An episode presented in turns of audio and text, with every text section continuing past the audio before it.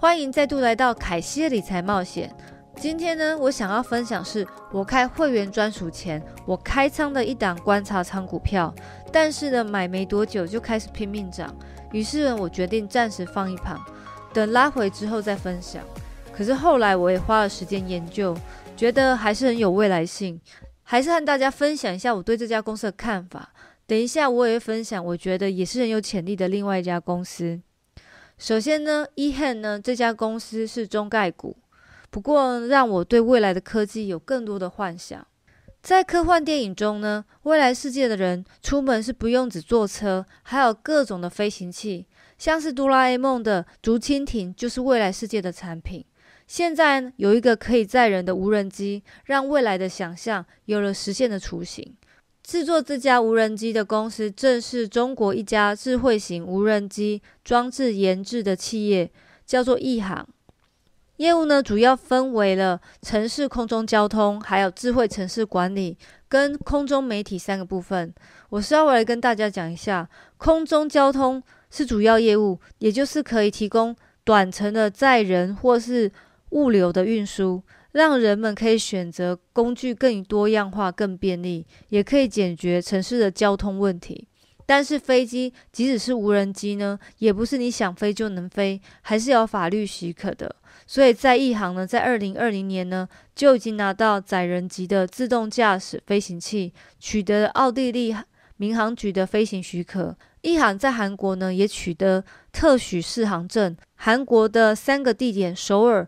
大邱和济州岛完成的航班，也展示着包含了紧急医疗服务、空中观光等在内的各种应用。最重要，也在中国民航局呢拿到了试运许可证。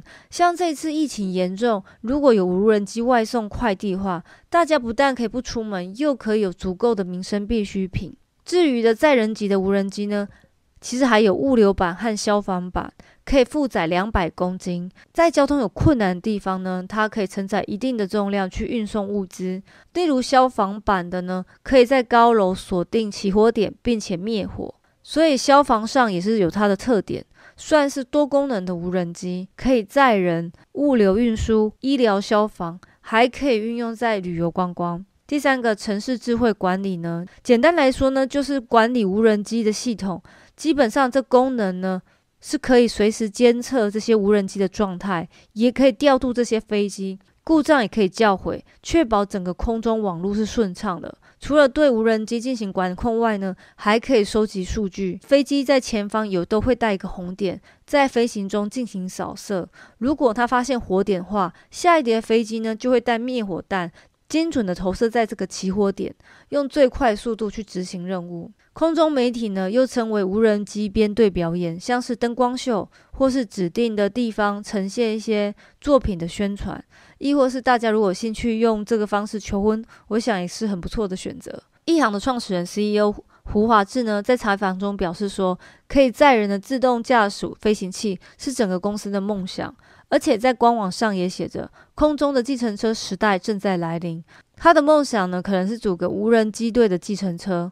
这种计程车其实也不错，尖峰时段的时候不但不会塞车，而且你坐在无人机上面，你也不用一直陪计程车司机聊天。不过呢，我想它的费用呢，可能会比在地上跑的贵。而且我个人有点恐高症，我觉得暂时是没有办法搭的。公司是第三季是有史以来最高的收入和毛利，总收入为人民币七千一百万，同比增长了一百零四点三 percent。当中的空中交通解决方案是他们的核心业务来源，总收入占了四十九 percent。该公司的旗舰版客运 AAV eHand 二一六销售量达到二十三架，其中呢有两架是消防版的 eHand。二一六 F，而去年呢，第三季度则是卖出了十八架，今年这个季度呢，则多了五架，毛利率为人民币的四千两百万，增长了一百二十点三 percent，毛利率高达五十九点二 percent，比去年第三个季度五四点九 percent 呢，提高了四点三个百分点。公司从二零一七年开始，CAGR 是一百 percent 的成长，从这边可以看到公司的表现是越来越亮眼，所以这也是很吸引我的地方。无人机驾驶其实也不是第一天听到了，亚马逊也有在做，目前也是使用电商服务上。但是对于投资者最在意是何时可以变成普遍化的商品，真正落实在大家的生活中，或者只是初期的纸上谈兵。我听过 CEO 的专访。当初离这个安全的飞行器到底还有多远？CEO 只是淡淡的说很近的。何时可以普遍化？CEO 胡华志呢也说要三年。CEO 也提到一个重要的地方，就是说提供这种颠覆性的产品，质疑的声音其实很多，但他不会理会那些声音。虽然现阶段看来还是需要时间发展，需要更多的飞行数据，并且要取得这些专业执照，这样运行起来才会畅行无阻。我个人觉得这条路上。还是需要很多时间去发展，并且呢，我觉得这个公司呢是有很大的发展空间，还有产业也是很创新。目前为止也还没有看到什么很认真的对手，所以这是为什么我当初在二十一块左右投资的原因。风险的部分呢，我觉得如果这一块真的有不错的发展，相信也会越来越多人进入这个产业，到时候利润部分可能也会削减。如果想买短线，有接近五日线可以考虑。也就是五十一块，但像我一样比较保守的话，我觉得要接近二十日线，没破的话，三十一点三四再考虑进场。再来，我在看 Ehan 的时候，我也紧接着发现另外一家空壳公司 Experience Investment Corporation，股票代码是 ESPC。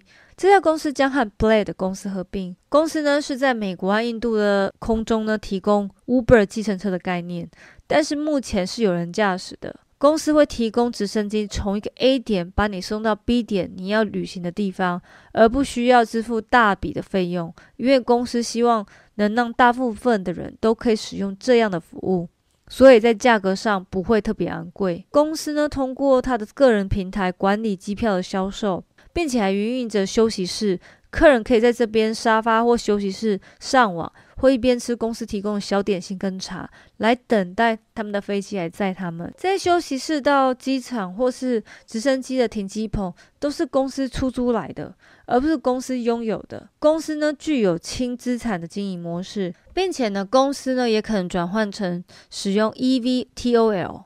最近呢常看到这个名词，eVTOL 是什么？我翻查了一下，其实就是 eV 电动垂直起降飞行器。是很酷的空中飞行机，能承载四名乘客，时速可以达两百九十公里，航程接近一百公里。有机会呢，公司会想使用这种 eVTOL 来代替直升机来提供航班，因为呢，这样一来呢，它可以降低的成本，还有缩短的飞行的时间。Blade 和 Bell 还有 Airbus 公司建立的合作伙伴关系，这两家其实都是从事不同的 eVTOL 公司。目前呢，公司已经客运量每年都有在强劲增长，并且去年呢，售出的机票超过了三万七千名乘客。目前呢，值得注意的是，Uber 呢也计划在飞行出租车的市场上发展，预计呢三年后呢，可能会在达拉斯、洛杉矶还有墨尔本推出正式的乘车服务。到时候或许真的可以看到天上行走的计程车。这样的竞争其实对我们这些乘客更有利。因为这样，他们一定会把价钱压得更低，并且我们有更多的选择。相信呢，之后天空市场也会变得更为忙碌，并且呢，这家公司背后呢，也有很多大公司在支持，像是空中巴士、Airbus，还有 Google。这张股票呢，我个人也是开小仓会，投资在十三点八左右。毕竟呢，投资 SPY 是有风险的，所以我还是要做好风险管理。